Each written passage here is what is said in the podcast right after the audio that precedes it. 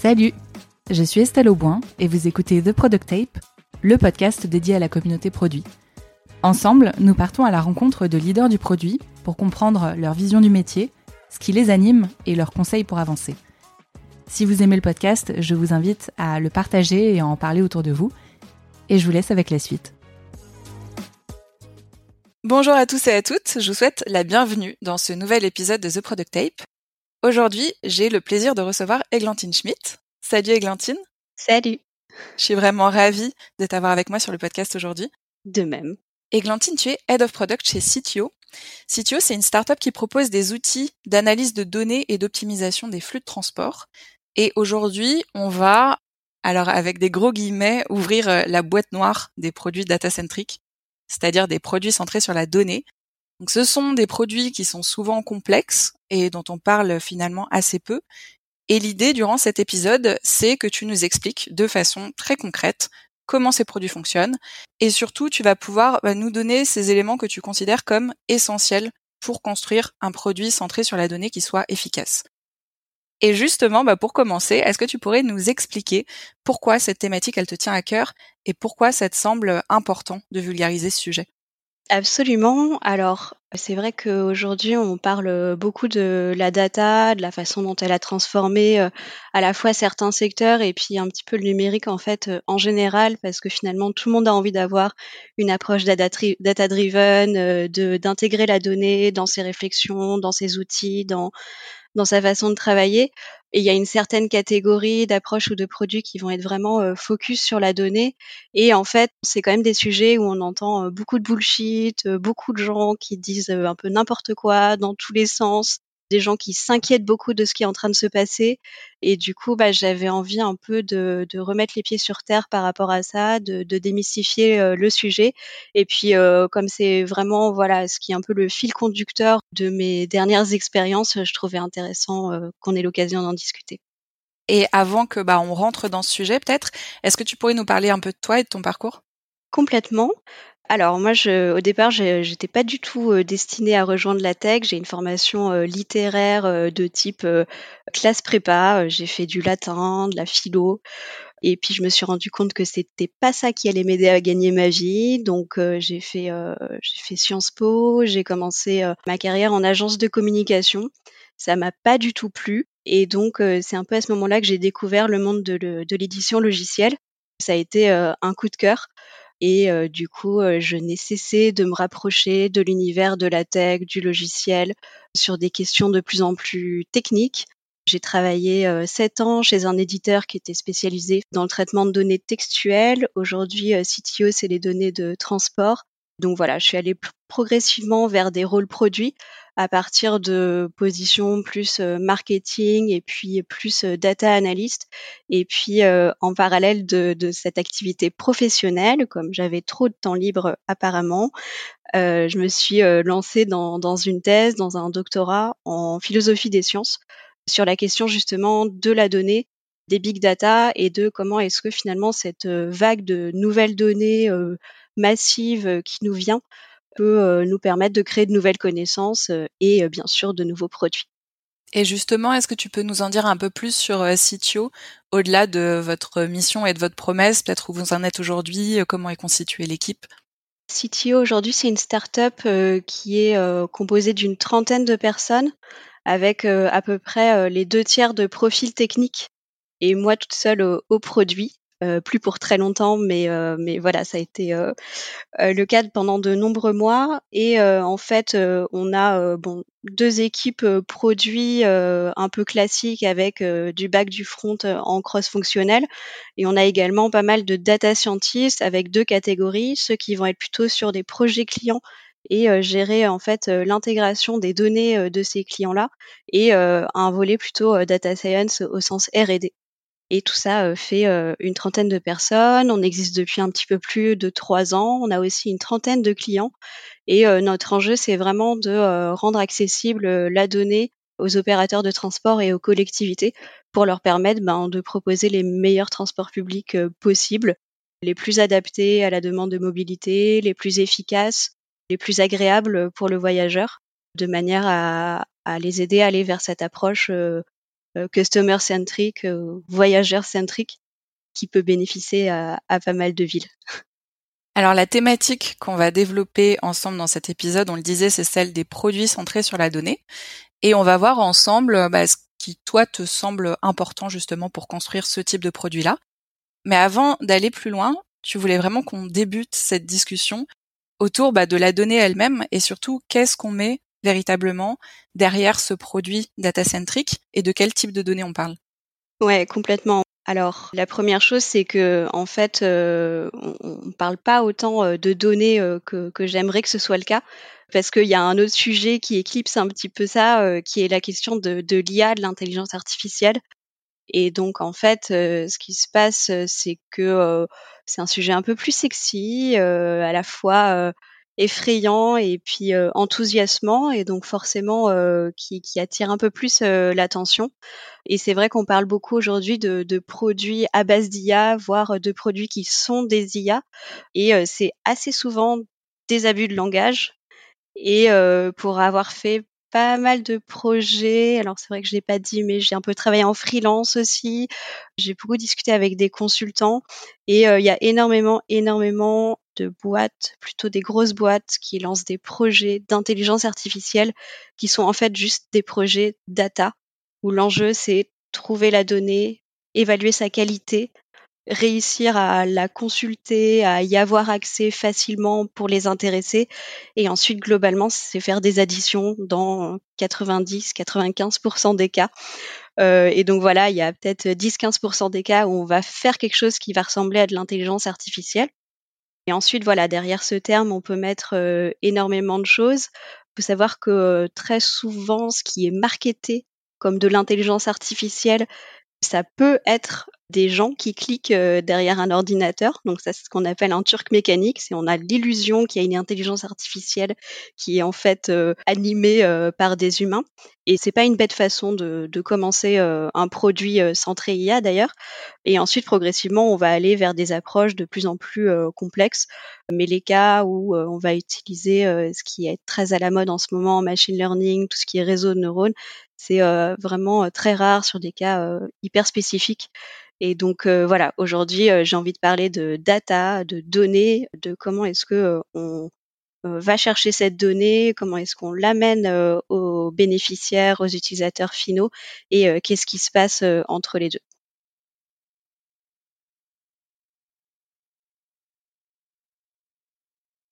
Et pour clore, alors justement, euh, cette euh, distinction entre euh, l'intelligence artificielle et puis les produits centrés sur la donnée, tu dis justement finalement il y a, y a, très peu de vrais produits IA. Est-ce que tu pourrais nous donner des exemples peut-être de ce qui est pas un produit IA Tu parlais de Mechanical Turk et de, et de vrais projets.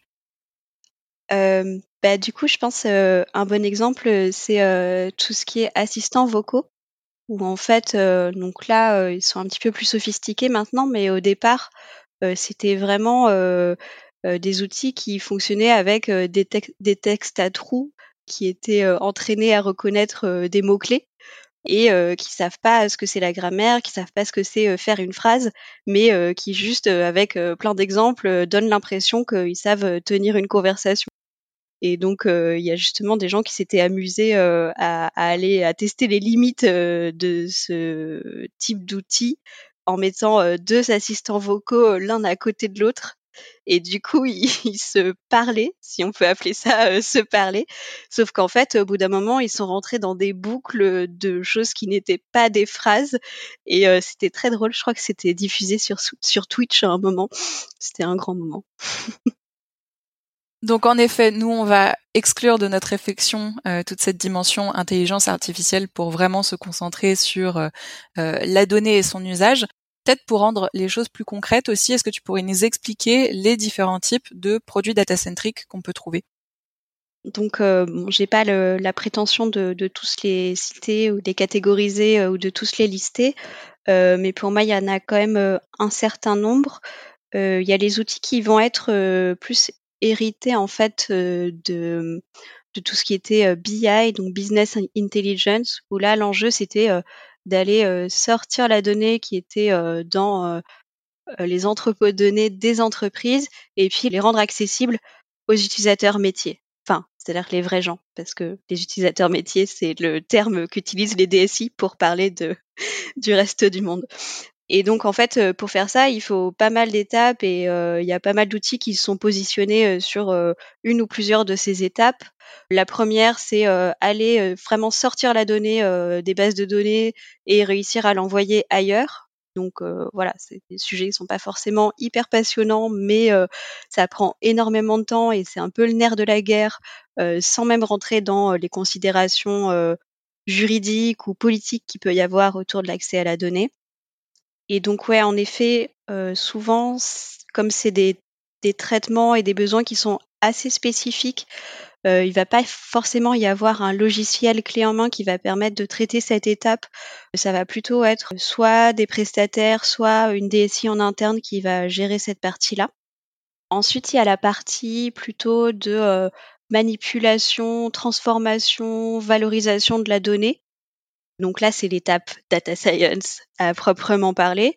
Euh, et donc là, ça va de faire des additions à créer un modèle de machine learning qui va permettre de faire des prédictions de la météo, des prédictions de vente, que sais-je, si on reste sur le thème de la prédiction. On peut aussi faire de la classification d'objets, on peut faire de la segmentation, on peut faire pas mal de choses avec différents outils, différentes approches. Et là, pour moi, l'outil un peu emblématique de ça, c'est Dataiku, qui, qui s'adresse vraiment aux data scientists.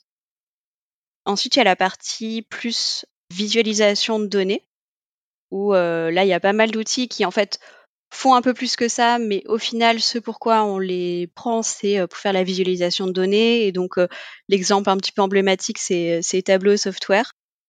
Et ensuite, il va y avoir des acteurs qui vont être un peu plus verticalisés, en fait, qui vont prendre un secteur, euh, je sais pas, le marketing, euh, la pub, euh, la logistique, les transports, et qui vont faire un outil qui va en fait faire toute cette chaîne de traitement jusqu'à amener l'information aux experts du sujet. et ce que je trouvais intéressant avec ça, c'est ben, qui est pour moi, à mon sens, le, le cas de CTO, c'est qu'au final, notre rôle, c'est d'apporter de l'information, d'apporter de la compréhension sur un objet, sur un domaine, et que finalement, c'est des outils qui se substituent aux instituts d'études, qui sont en fait dans ce rôle de on fait une enquête pour savoir est-ce que si, est-ce que ça, comment si, comment ça. Et en fait, on est vraiment sur ce positionnement-là, cet endroit-là, de répondre à des questions en fait qu'on peut se poser par rapport à un sujet spécifique. Et ensuite, il y a des outils euh, vraiment plus euh, data science. Euh, on parlait de recommandations, on parlait de classification, on parlait de reconnaissance d'images. Là, on va être sur des traitements qui vont aller un peu plus loin dans la manipulation de données, sachant que ça peut être vraiment le produit qui fait que ça, mais bien souvent, c'est une partie du produit. par exemple, Netflix, il y a énormément de recommandations partout. Donc, on recommande des genres, on recommande des films ou des séries à l'intérieur d'un genre. Les couvertures des films et des séries sont aussi enfin, c'est pas de la recommandation, mais c'est aussi un traitement algorithmique.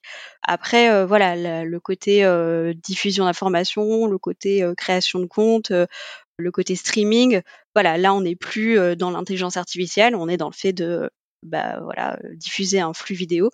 Mais euh, dans le cas de Netflix, la recommandation est vraiment très très au cœur de l'outil. Euh, je pense que YouTube, par exemple, ils ont plus de points d'entrée euh, différents que de la recommandation pure. On va faire soit du partage donc de l'apport externe, enfin un flux entrant, ou de la recherche, etc. Tu parlais du, du positionnement de CTO. Justement, ça fait une bonne transition avec euh, le, premier élément dont tu voulais nous parler. C'est vraiment comment est-ce que tu structures en fait ton offre à partir de ton positionnement autour de la data?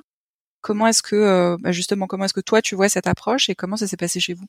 Alors moi quand je suis arrivée, euh, alors je dirais pas qu'il y avait pas du tout de culture produit, mais il n'y avait pas de rôle produit, donc il n'y avait pas de personne dédiée à ça. Et c'est vrai que l'origine de CTO est un petit peu particulière. Au départ, c'était euh, une expérimentation menée par une des euh, structures du groupe RATP, justement sur la question de la data. Et donc, c'était vraiment centré sur qu'est-ce qu'on peut faire avec des données, plus que c'était centré sur des cas d'usage spécifiques de type on va adapter l'offre de transport à la demande de mobilité. Et donc au départ, il y a un peu cette culture assez tech en fait, qu'on peut retrouver dans pas mal de produits en fait qui sont un peu loin de leurs utilisateurs. Et du coup, mon, mon, travail au départ, ça a d'abord été ça, ça a été de comprendre à partir de ce qu'on faisait déjà, à quoi ça pouvait vraiment servir.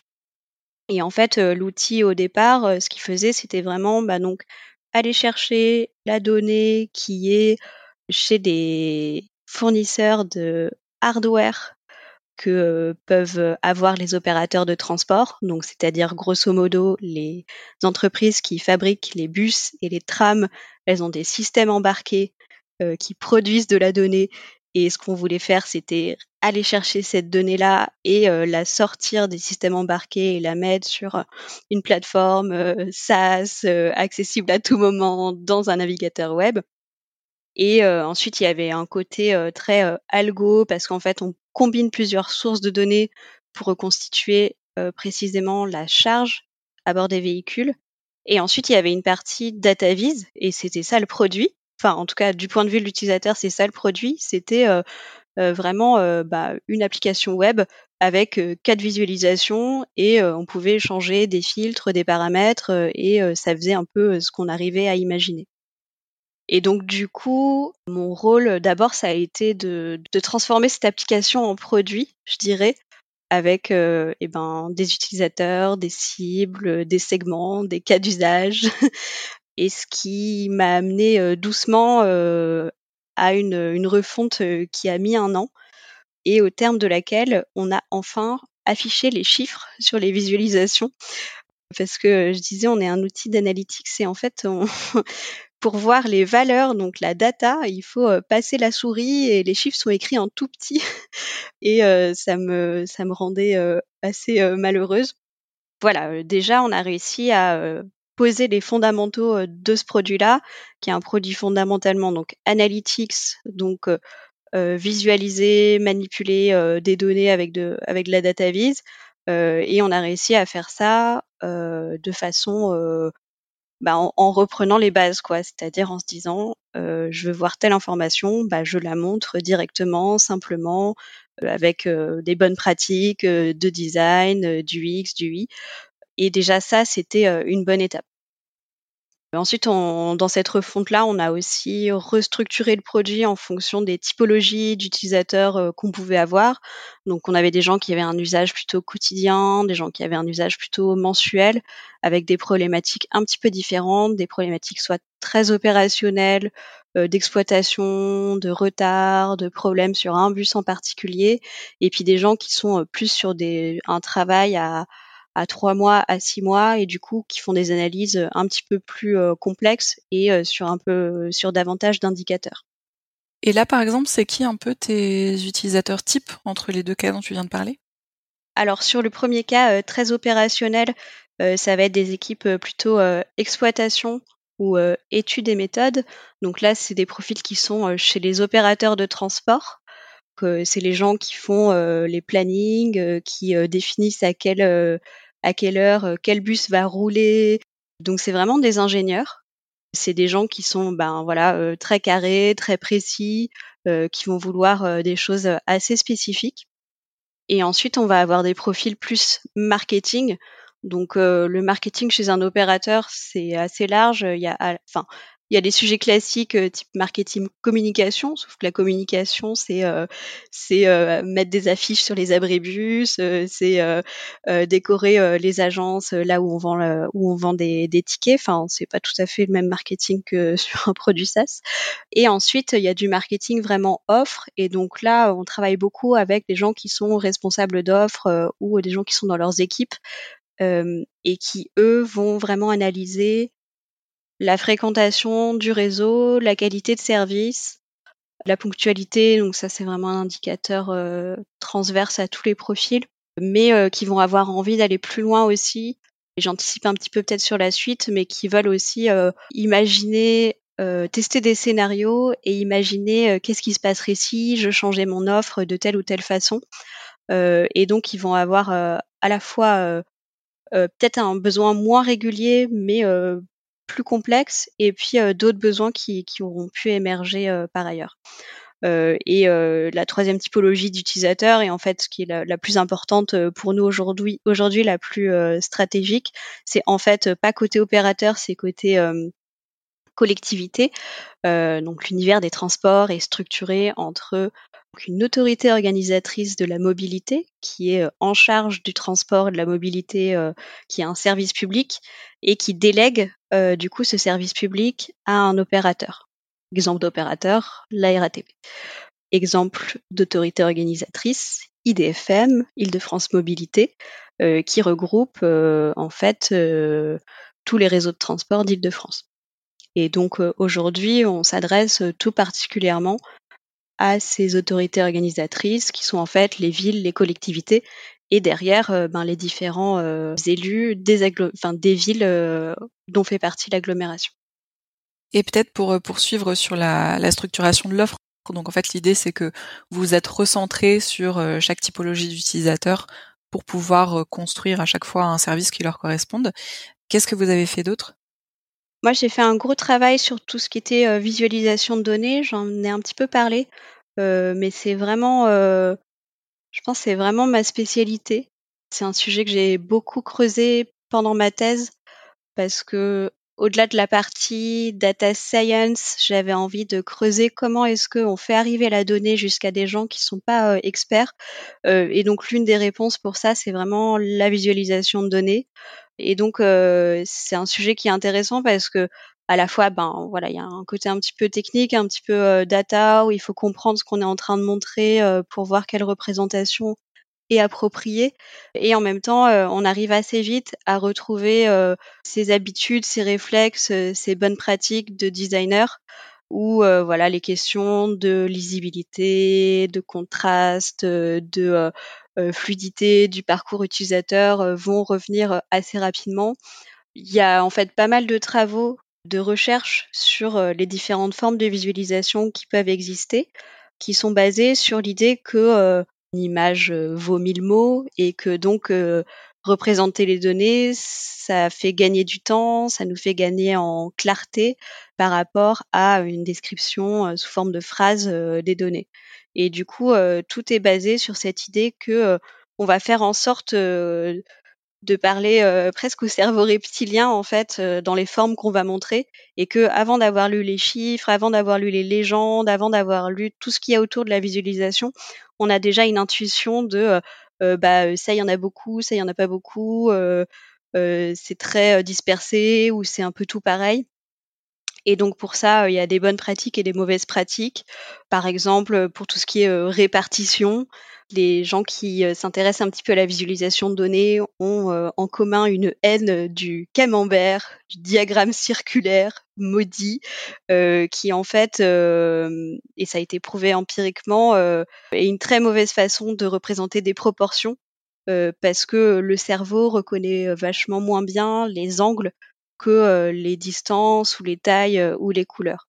Et donc, si on veut montrer une répartition, au lieu de faire un camembert, on va plutôt aller vers un, diagramme en bâton, un bar chart, où là, on aura la longueur de la barre qui va représenter la quantité. En plus, on va pouvoir trier ces barres par taille.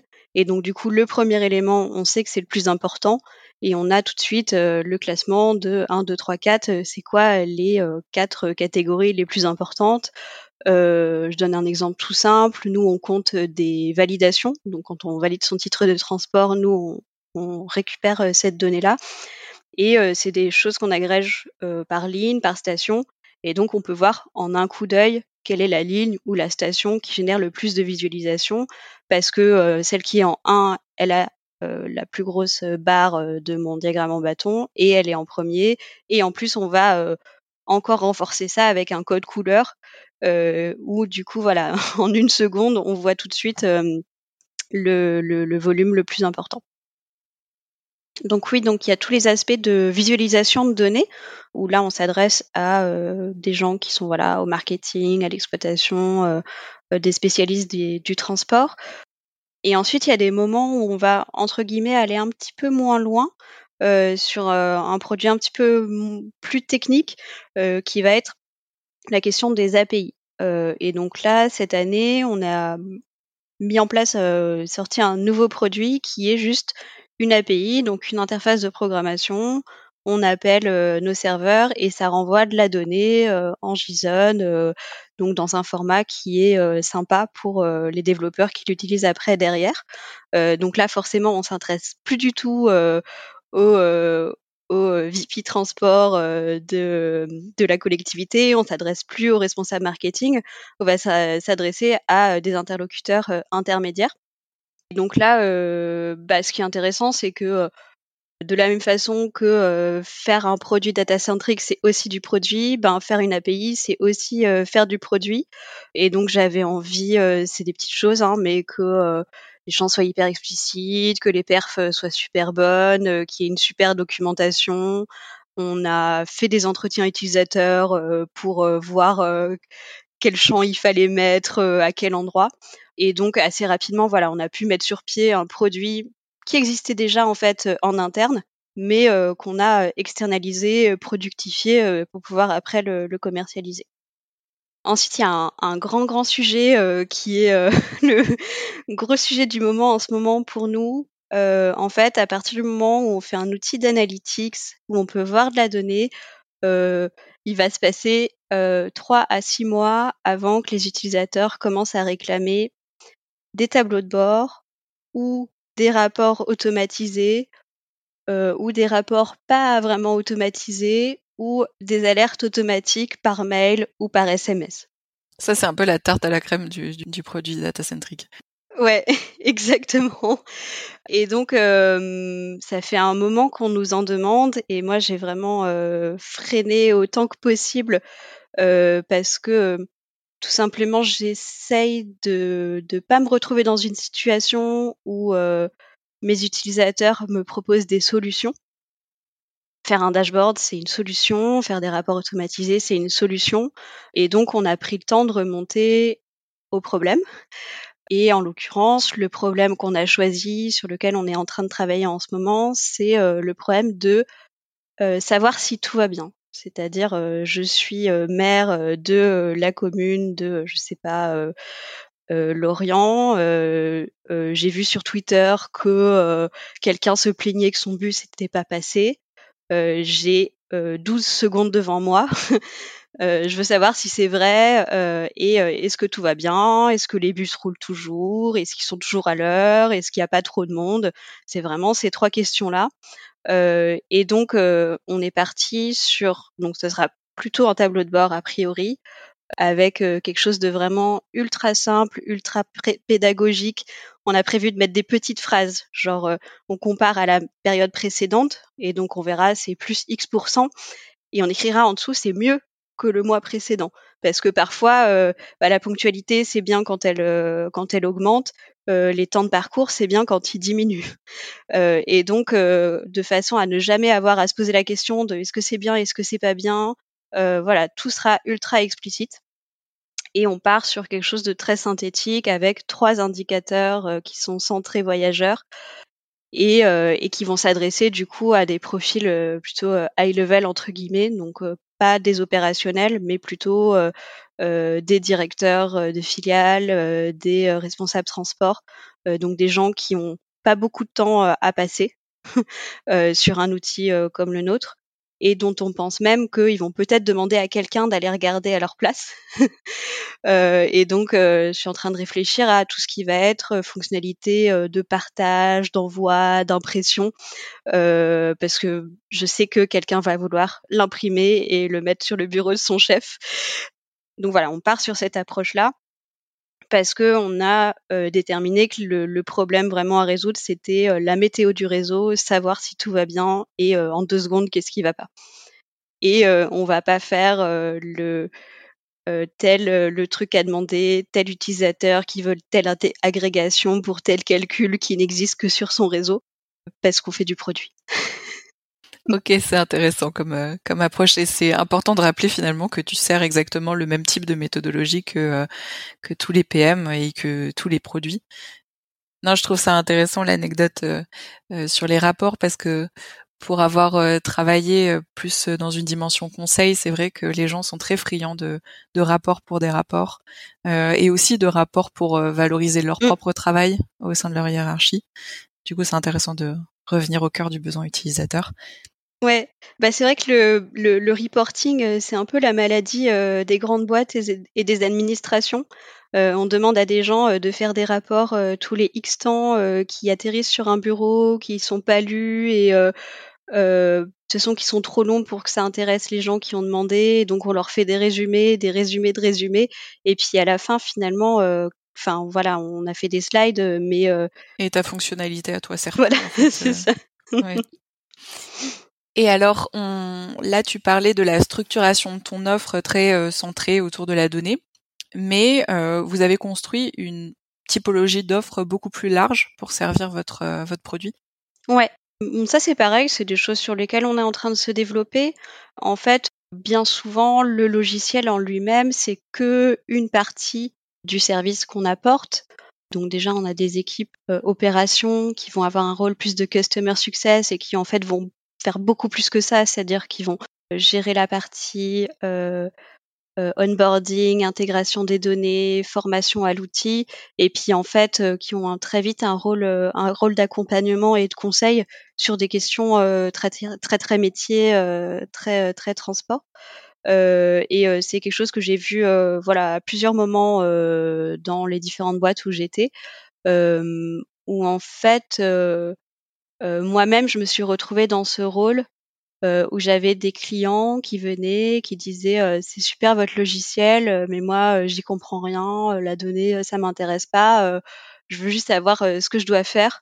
Donc en gros, à la fin, ils voulaient une slide avec 10 recommandations. Et donc j'ai mis beaucoup de temps à accepter ça. donc je faisais des rapports super avec 100, 200 slides, avec des analyses super poussées dans tous les sens quand j'avais ce rôle de chargé d'études.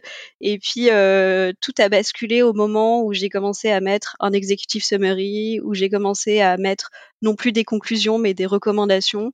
et puis à mettre la moitié, voire les trois quarts de mes slides en annexe. et là, en fait, c'était une façon finalement d'aller de plus en plus directement dans les questions concrètes que, se posaient les utilisateurs ou les clients. Maintenant que j'ai ce rôle produit, je trouve que c'est hyper bénéfique, hyper vertueux de faire ce travail-là, de faire un rapport qui va répondre précisément aux questions que, que va se poser un client parce que c'est une source d'inspiration incroyable et puis ça permet de tester des approches, des cas d'usage, des bénéfices pour lesquels on n'a pas forcément envie de se lancer directement dans le dev en fait. Et euh, moi, j'adore cette notion de, euh, conciergerie euh, produit, de conciergerie de la donnée, où au lieu de faire un produit qui fait, on va faire nous-mêmes. Et puis, si on voit qu'on commence à faire souvent la même chose, bah, là, on va faire du produit, on, va rentrer dans le dev. Mais du coup. Donc ça, c'est une offre que vous packagez, c'est-à-dire un client vient vers vous avec une problématique précise et, et vous lui fournissez des, des rapports et ouais, des analyses? Ouais, là, on a packagé euh, une offre euh, de euh, diagnostic d'un réseau de transport.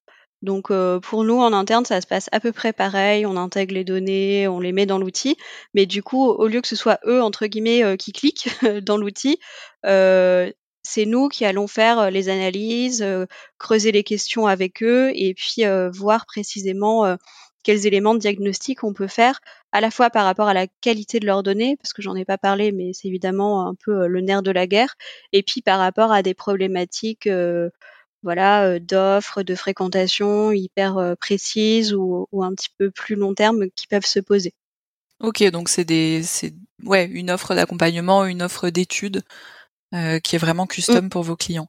Et donc vous avez mis aussi en place d'autres types de partenariats?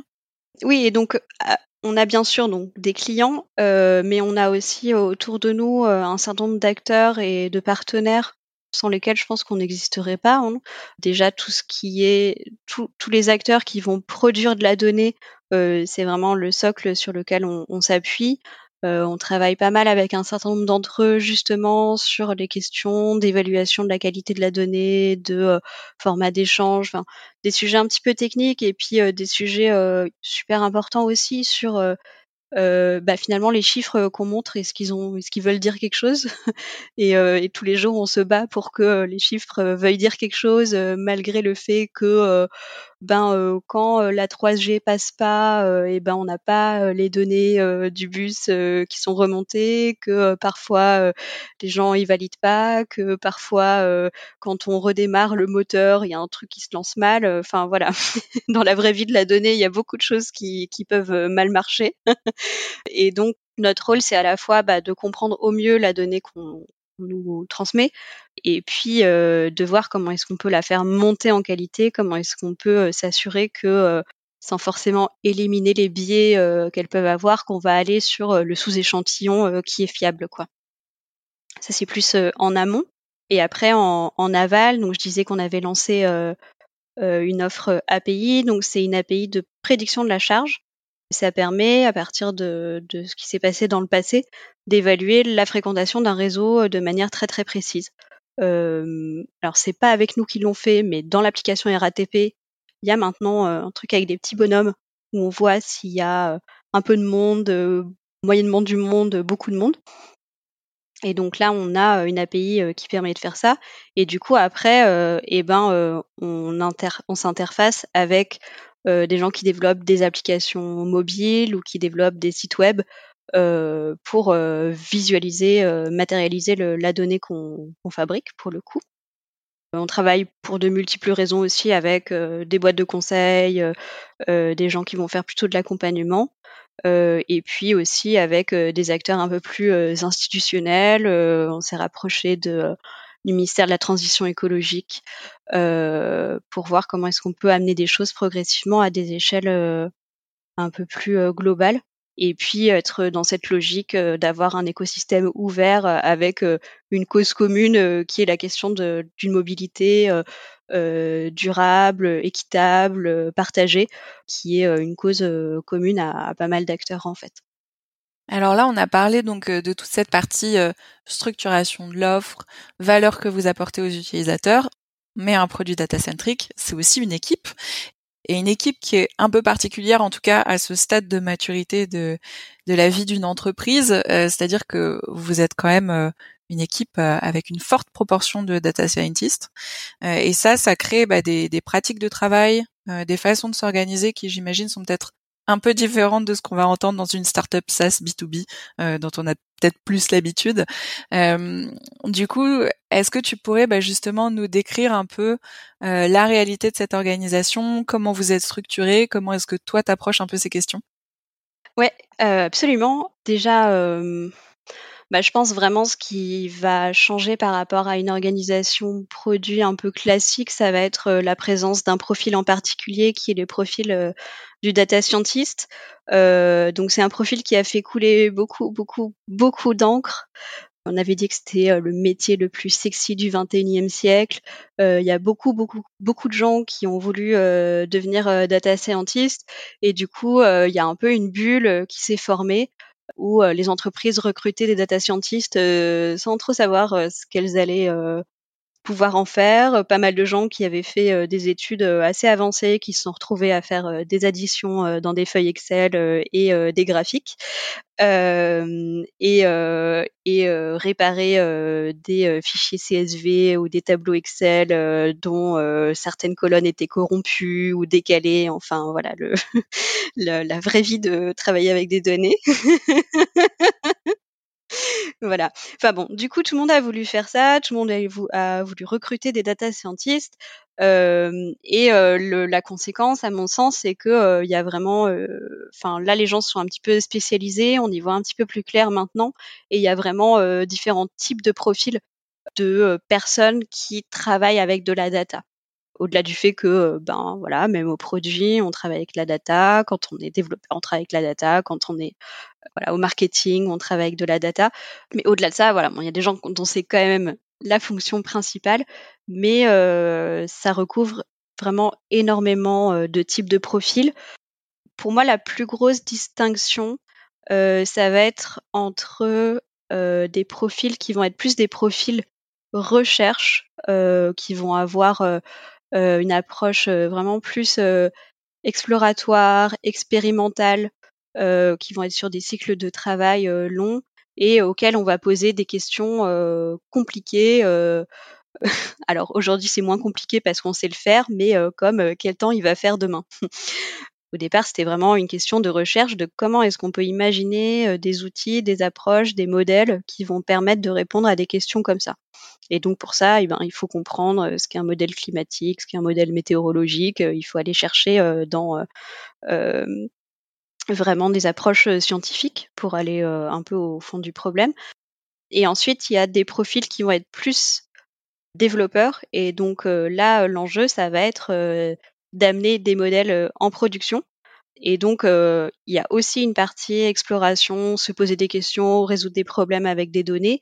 Mais l'enjeu derrière, ça va être de faire quelque chose qui passe à l'échelle, qui est OK en termes de performance, qui va fonctionner pour différents types d'utilisateurs et où la dimension, bah, du coup, programmation et puis...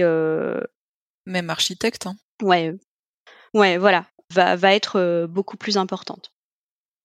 Ensuite, dans peut-être les interactions entre la data science et le produit, quelque chose qui fait beaucoup la différence, c'est le, la, la, question de la seniorité des profils qu'on peut avoir.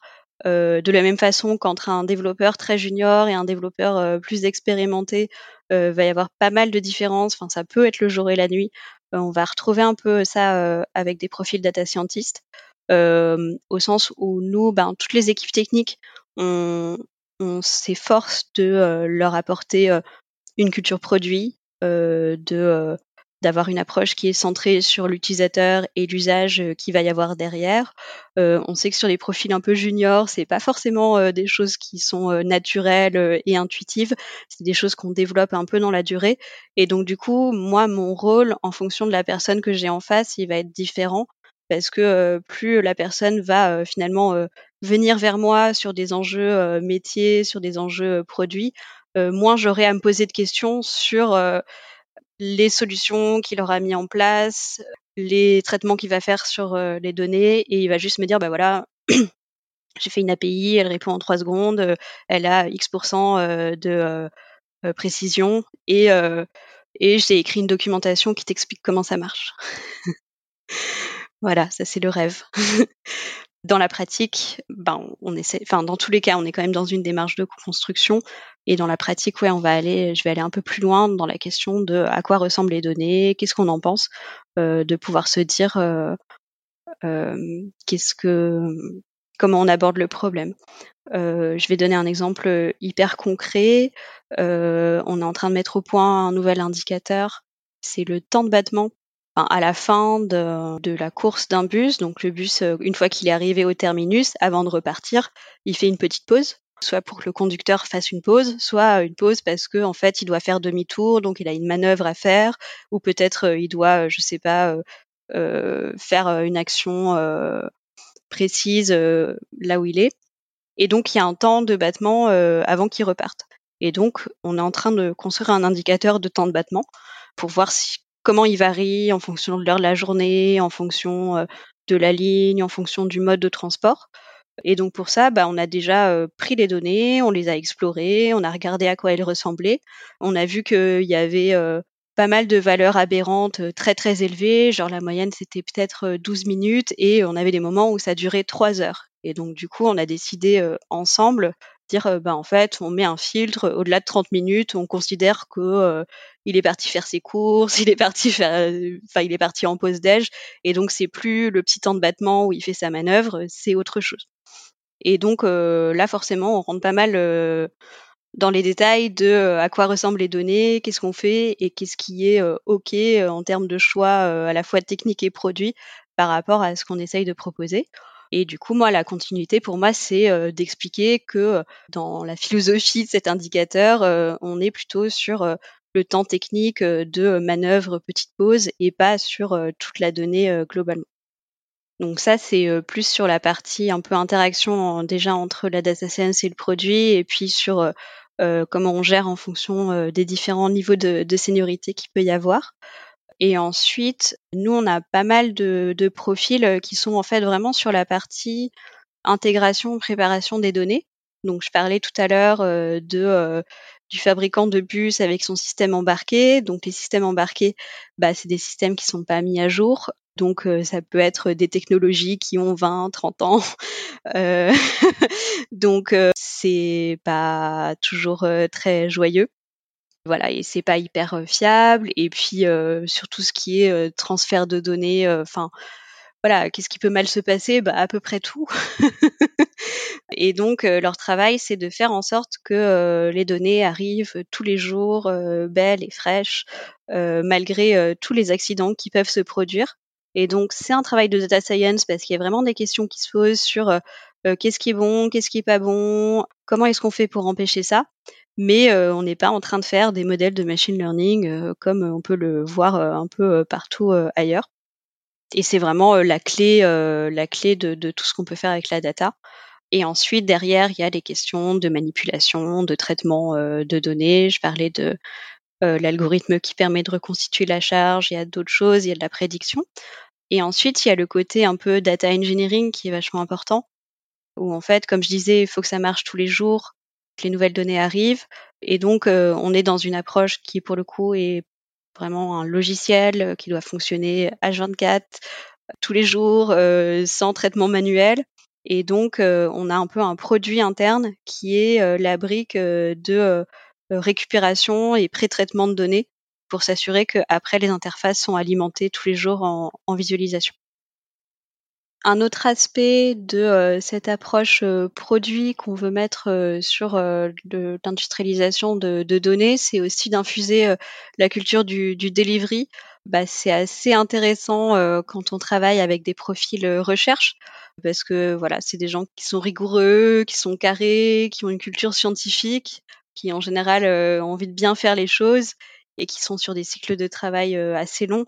Et du coup, ben euh, on a envie euh, qu'ils euh, nous proposent des choses euh, de manière itérative, incrémentale, où on va aller sur un MVP et on va améliorer progressivement ce qu'on propose en fonction des retours des utilisateurs, une approche vraiment produit. Et, et, en fait, c'est assez dur. Et je pense, que ça, ça vient vraiment d'une bonne intention. Mais c'est vrai que j'ai entendu le ah ouais, mais là c'est pas assez bien, c'est que 92% de précision, on peut pas, on peut pas montrer ça. je fais bah si si, on va montrer ça parce que pour l'instant ils ont rien du tout. Et donc entre un truc qui fonctionne à 92% et un truc qui n'existe pas, enfin ils vont toujours choisir le truc qui fonctionne à 92%. Et donc voilà, mon rôle c'est de réussir à dire bon bah on met en place la structure, on fait le truc qui marche pas très bien, on voit ce que ça donne, et puis peut-être euh, en fait on se rendra compte que euh, c'est 92% par rapport à tel euh, tel aspect, mais si on regarde les choses un peu différemment, c'est beaucoup mieux, beaucoup moins bien, et que donc faut revoir notre approche. Donc voilà, ce côté vraiment delivery et puis prendre en compte les, les, retours des utilisateurs qui est plus difficile à mettre en place quand on est sur des, des sujets plus scientifiques, je pense. Ouais, donc là, euh, on est vraiment dans euh, des discussions autour de euh, des relations humaines que que vous allez mettre en place et puis de comment est-ce que tu gères justement cette population un peu particulière. Peut-être du côté plus stratégie, culture, comment ça s'organise? En termes d'organisation qu'on a pu mettre en place, bon, alors déjà, ce que j'ai réussi à faire, c'est avoir des équipes produits sur la partie vraiment dev qui sont euh, cross-fonctionnelles et euh, euh, centrées sur un produit. Donc on a deux produits, il y a deux équipes. Et par contre, il y a une question voilà, sur laquelle on, on itère et on continue à, à progresser, qui est l'articulation avec les sujets data science. Et donc il y a la partie vraiment donc intégration de données où là c'est une approche qui est vraiment c'est pour chaque client, on refait le même, enfin, on fait un travail différent. Donc, c'est une approche projet. Et donc, c'est des équipes qui sont séparées des équipes produits. Elles sont pas intégrées dans des équipes produits cross-fonctionnelles. Mais ce qui est intéressant, c'est qu'elles ont elles aussi des produits internes, des produits qui permettent de rendre générique tel traitement parce que, bah, je sais pas, par exemple, ça fait quatre fois que trois clients différents remplacent la virgule par le point virgule dans le CSV et donc on fait une fonction qui gère les deux de manière générique et on l'applique à tout.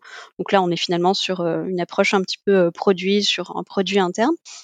Et ensuite il y a la question de l'articulation avec la R&D. Moi j'ai beaucoup parlé avec des gens à la fois qui sont data scientists et qui sont au produit sur les sujets et il n'y a pas une bonne approche, il y a vraiment plusieurs façons de faire en fonction de comment on voit les choses. Pour caricaturer, il y a, deux approches. Il y a l'approche produit intégré où on met un data scientist dans chaque équipe produit. Et il y a l'approche centre d'excellence où on fait un département R&D avec que des data scientists et on leur donne des objectifs très précis, très bien définis, et finalement ils fonctionnent en, boîte noire par rapport aux autres équipes. Et donc voilà, ils travaillent sur un algo, le format de données qu'ils transmettent est toujours le même, mais par contre l'algo lui-même s'améliore dans le temps et c'est indépendant du travail des autres équipes avec euh, avec mon CTO euh, il y, a, y, a, quelques mois euh, on s'est pris de passion pour un bouquin qui s'appelle Team Topologies. Je crois qu'il a déjà été cité dans le podcast. Mais comme on avait des gens qui arrivaient côté R&D on s'est vraiment posé la question de comment est-ce qu'on structure les choses pour que notre organisation reflète notre produit reflète les choses qui sont importantes pour nous et finalement, aujourd'hui, on est plutôt sur cette approche-là parce que c'est une équipe qui est en train aussi de se structurer, de se construire et que finalement, elle a besoin de pouvoir échanger, discuter très très facilement. Peut-être que plus tard, on en verra en guest comme les comme les stars, on enverra un data scientist en guest dans une équipe produit pour avancer sur un sujet spécifiquement. Enfin voilà, il y a pas mal de choses à tester. Et donc, euh, du coup, je disais, euh, une équipe euh, vraiment dédiée à la R&D, ça va être sur des cycles de travail qui vont être assez différents. Donc, on leur fait pas faire de, de stand-up tous les jours parce que globalement, le stand-up, c'est bah hier j'ai exploré les données, aujourd'hui je vais explorer les données. ça peut durer assez longtemps comme ça, donc on n'est pas forcément non plus sur des sprints de 15 jours, mais on essaye quand même d'avoir des points d'étape de manière à pas se perdre euh, sur des sujets qui sont euh, qui sont hyper intéressants. Pour le coup, quelque chose qui fonctionne vraiment bien, c'est euh, le côté enfin bon, se mettre d'accord sur des objectifs, ça fonctionne pour tout le monde, mais se mettre d'accord sur des indicateurs qu'on veut atteindre en termes de qualité de l'algo, en termes de précision, en termes de performance.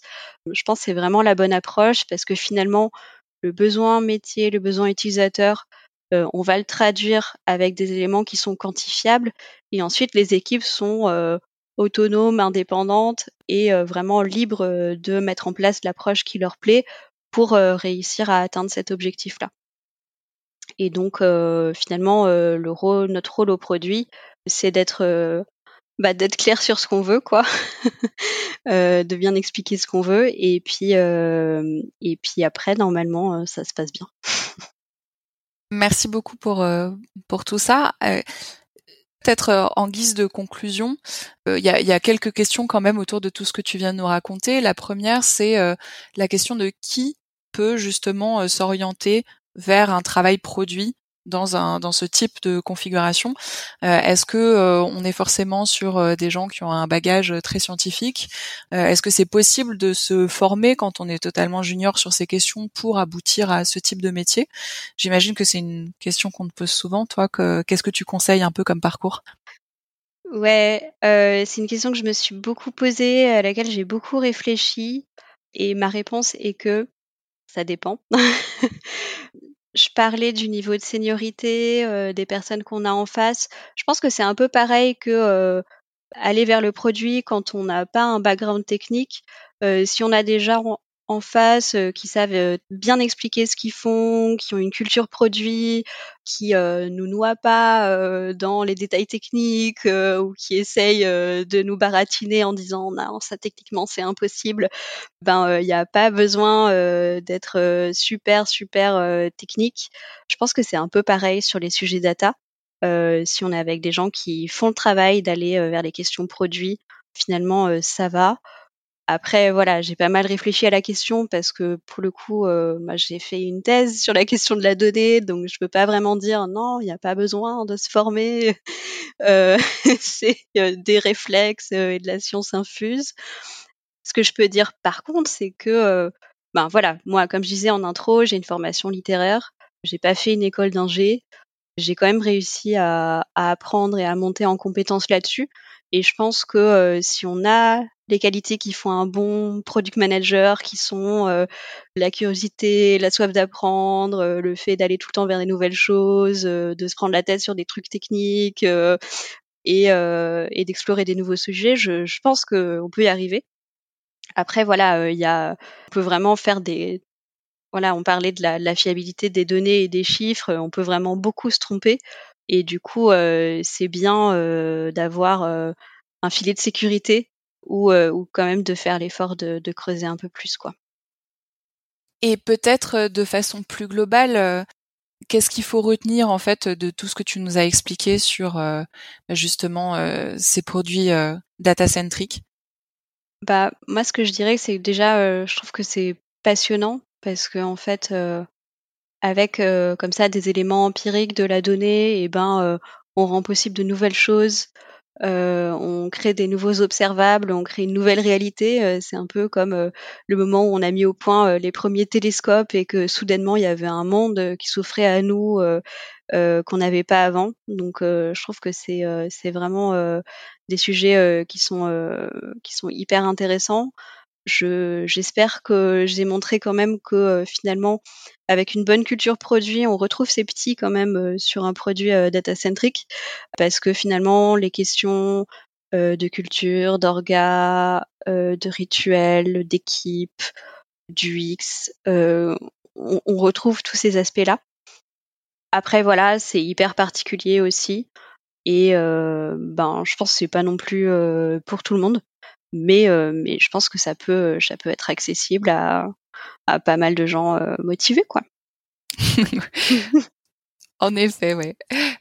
Merci beaucoup, Églantine. On arrive euh, à la fin de l'interview et du coup, il me reste les quelques questions de fin qui sont communes à tous les invités. La première, euh, c'est euh, quels sont les conseils que tu aimerais partager à des PM euh, juniors, alors soit soit qui viennent d'arriver dans le métier, soit qui ont envie de se de s'orienter là-dedans. Mmh. Qu'est-ce que tu pourrais leur conseiller? Euh, bah déjà, j'avais envie de les féliciter parce que je trouve que le produit, euh, c'est un métier incroyable. Enfin, moi, du coup, j'ai commencé en faisant d'autres choses. Je suis arrivée au produit et je me suis, j'ai lu des descriptifs et j'ai fait ah, mais c'est ça que je fais, euh, c'est ça que j'aime faire. Et donc, je trouve que c'est un métier vraiment incroyable. où on rend des choses possibles, on fait exister des choses qui n'existent pas et on est utile à des gens. Donc c'est trop bien. Donc déjà bravo continue, euh, euh, va au bout de ta curiosité. Ensuite, moi je pense qu'il faut quand même réviser un peu les fondamentaux du produit. C'est un métier qui s'est pas mal structuré ces dernières années. Donc euh, voilà, connaître euh, les fondamentaux de la discovery, de, euh, du delivery, la recherche utilisateur, de design, de growth, la stratégie, l'organisation, les méthodes de priorisation. Enfin, tout ça en fait, faut le faut le maîtriser. Il n'y a pas énormément de choses, mais quand j'ai passé pas mal d'entretiens, j'ai systématiquement eu des questions là-dessus parce que ça fait partie de la grille maintenant. Et puis euh, au-delà euh, des choses un petit peu euh, factuelles, un peu plus un peu plus scolaires entre guillemets, pour moi le produit c'est c'est beaucoup aussi une approche, une intuition, une façon de voir les choses et de traiter les problèmes. Euh, ce truc de euh, toujours euh, chercher le, la chose la plus simple et la plus efficace pour rencontrer les besoins des utilisateurs. Et ça, je pense qu'il faut le bosser, je pense qu'il faut le travailler, je pense qu'il faut se donner des problèmes et voir comment on peut les traiter de la façon la plus simple, la plus efficace et la plus enthousiasmante pour des utilisateurs. Et ça, ça passe par la pratique, mais ça peut être une pratique, ça peut être des expériences de pensée, ça peut être bosser sur un projet perso, ça peut être prendre n'importe quel objet qu'on a autour de soi et réfléchir à comment on l'aurait fait différemment. Enfin, je pense qu'il y a plein de façons de, travailler ça, mais mais je pense que voilà, il faut cette pratique là parce que on peut vite retomber dans un mode projet où on, perd finalement la finalité de ce qu'on est en train de faire pour répondre à quelqu'un qui a formulé trop précisément un besoin. Est-ce que tu as des ressources qui ont été importantes pour toi et que tu aimerais partager? Ouais, alors c'est des trucs que j'ai découvert un peu a posteriori parce que parce que je me suis formée un petit peu toute seule et puis par contre du coup j'avais pas la légitimité et en fait le fait de dire bah entre guillemets je l'ai lu dans un livre ça, donne de la légitimité à des intuitions qu'on peut avoir un peu naturellement euh, moi, les lectures que j'ai eues sur le produit, elles sont pas hyper originales. J'ai adoré euh, Inspired, euh, le, le, livre de Marty Kagan. J'ai adoré Linux et Lean Startup. c'est dans Lean Startup qu'il y a cette idée de, de, conciergerie dont je parlais tout à l'heure. Et puis, je crois que c'est aussi là qu'il y a l'histoire des cinq pourquoi. donc voilà, sur la méthode pour remonter vraiment aux vrais problèmes qu'on essaye de traiter. Euh, ensuite, euh, sur la visualisation des données, euh, la visualisation de données, il y a quelques auteurs qui m'ont vraiment marqué par la façon dont ils arrivaient à structurer et à rendre intelligible un sujet à la fois intuitif et puis où on ne sait pas trop quoi en dire. et donc, il y a un Français qui s'appelle Jacques Bertin et il y a un Américain, je crois, qui s'appelle Tufte, euh, qui a vraiment posé les bases euh, de ce qui fait une bonne visualisation de données. Euh, et après, bon, c'est un peu peut-être, j'aime pas trop citer des TED Talks, mais je trouve ça hyper important de revenir toujours à la conférence de Simon Sinek sur le pourquoi on fait les choses et au-delà de qu'est-ce qu'on est en train de faire, qu'est-ce qu'on va faire comme feature, qu'est-ce qu'on fait la semaine prochaine, de toujours avoir en soi la question de pourquoi on fait les choses, elle est, euh, elle est, je trouve, euh, hyper mobilisatrice et inspirante à la fois pour soi-même et puis pour les gens qui sont autour de nous. Et pour finir, est-ce que tu aurais une app ou peut-être deux à recommander mmh. en usage pro ou en usage perso? Ouais, alors je me suis dit que j'allais faire un petit florilège spécial transport et mobilité. Ouais. Euh, donc c'est plutôt des applications euh, grand public. Hein, euh, elles sont sur, installées sur mon téléphone. Donc je pense que tout le monde connaît Citymapper, que j'ai eu la choix de citer en entretien d'embauche en disant que c'était ce niveau d'expérience utilisateur que je voulais atteindre. Et c'est vrai qu'ils sont vraiment très forts pour ça. Il y en a une que j'aime beaucoup, alors qui est plus pour la rando. qui se base sur OpenStreetMap, qui s'appelle Osmand, et qui permet de charger des itinéraires et de suivre après sur la carte avec le GPS où on est et de pas se perdre et de partir à l'aventure avec rien d'autre que ça. sur des plus longs trajets, il y a un truc incroyable qui s'appelle Rome to Rio. Donc je sais que techniquement c'est une, une prouesse derrière. ils intègrent énormément de modes de transport et c'est vraiment bah, un peu comment aller de A à B, mais genre comment aller de, je sais pas, Saint-Denis, porte de Paris, à Tombouctou, et donc il va trouver pas cinq ou dix itinéraires possibles par différents moyens. Et le petit jeu super addictif, mini métro, vous devez construire un réseau de métro euh, et euh, les stations euh, apparaissent progressivement, les gens apparaissent sur les stations et donc faut relier les stations entre elles de la façon la plus efficace en temps limité jusqu'à ce qu'il y ait un bus qui déborde. Et donc j'ai beaucoup beaucoup médité sur les transports publics en jouant à un mini métro. Incroyable. Moi, je remettrai toutes les applications dans la description. Ce sera à mon avis plus facile à retrouver. Yes. Merci beaucoup, Églantine, en tout cas pour euh, pour ton temps et euh, pour euh, bah, toute cette discussion à la fois hyper intéressante et en même temps qu'on n'a pas trop l'habitude d'entendre. En tout cas, moi, c'était la première fois que je découvrais certaines de ces problématiques. Si les personnes qui nous écoutent veulent poursuivre la conversation avec toi, par quel canal est-ce qu'elles peuvent te contacter? Euh, Eh ben, je pense comme tout le monde, je suis sur LinkedIn. Euh, et après, euh, je suis pas mal sur euh, Twitter aussi, alors avec un nom qui est imprononçable, donc on le mettra, je pense, Pareil, ouais. par écrit. Et, et, voilà, ou sinon par mail, églantine.site.io. Voilà. Merci beaucoup. Si vous avez écouté jusqu'ici, c'est probablement que cet épisode vous a plu. Si c'est le cas, je vous invite vraiment à vous abonner pour ne rien rater des prochaines sorties. Et si vous voulez m'aider à faire connaître le podcast, vous pouvez lui laisser 5 étoiles et en parler autour de vous. À très vite!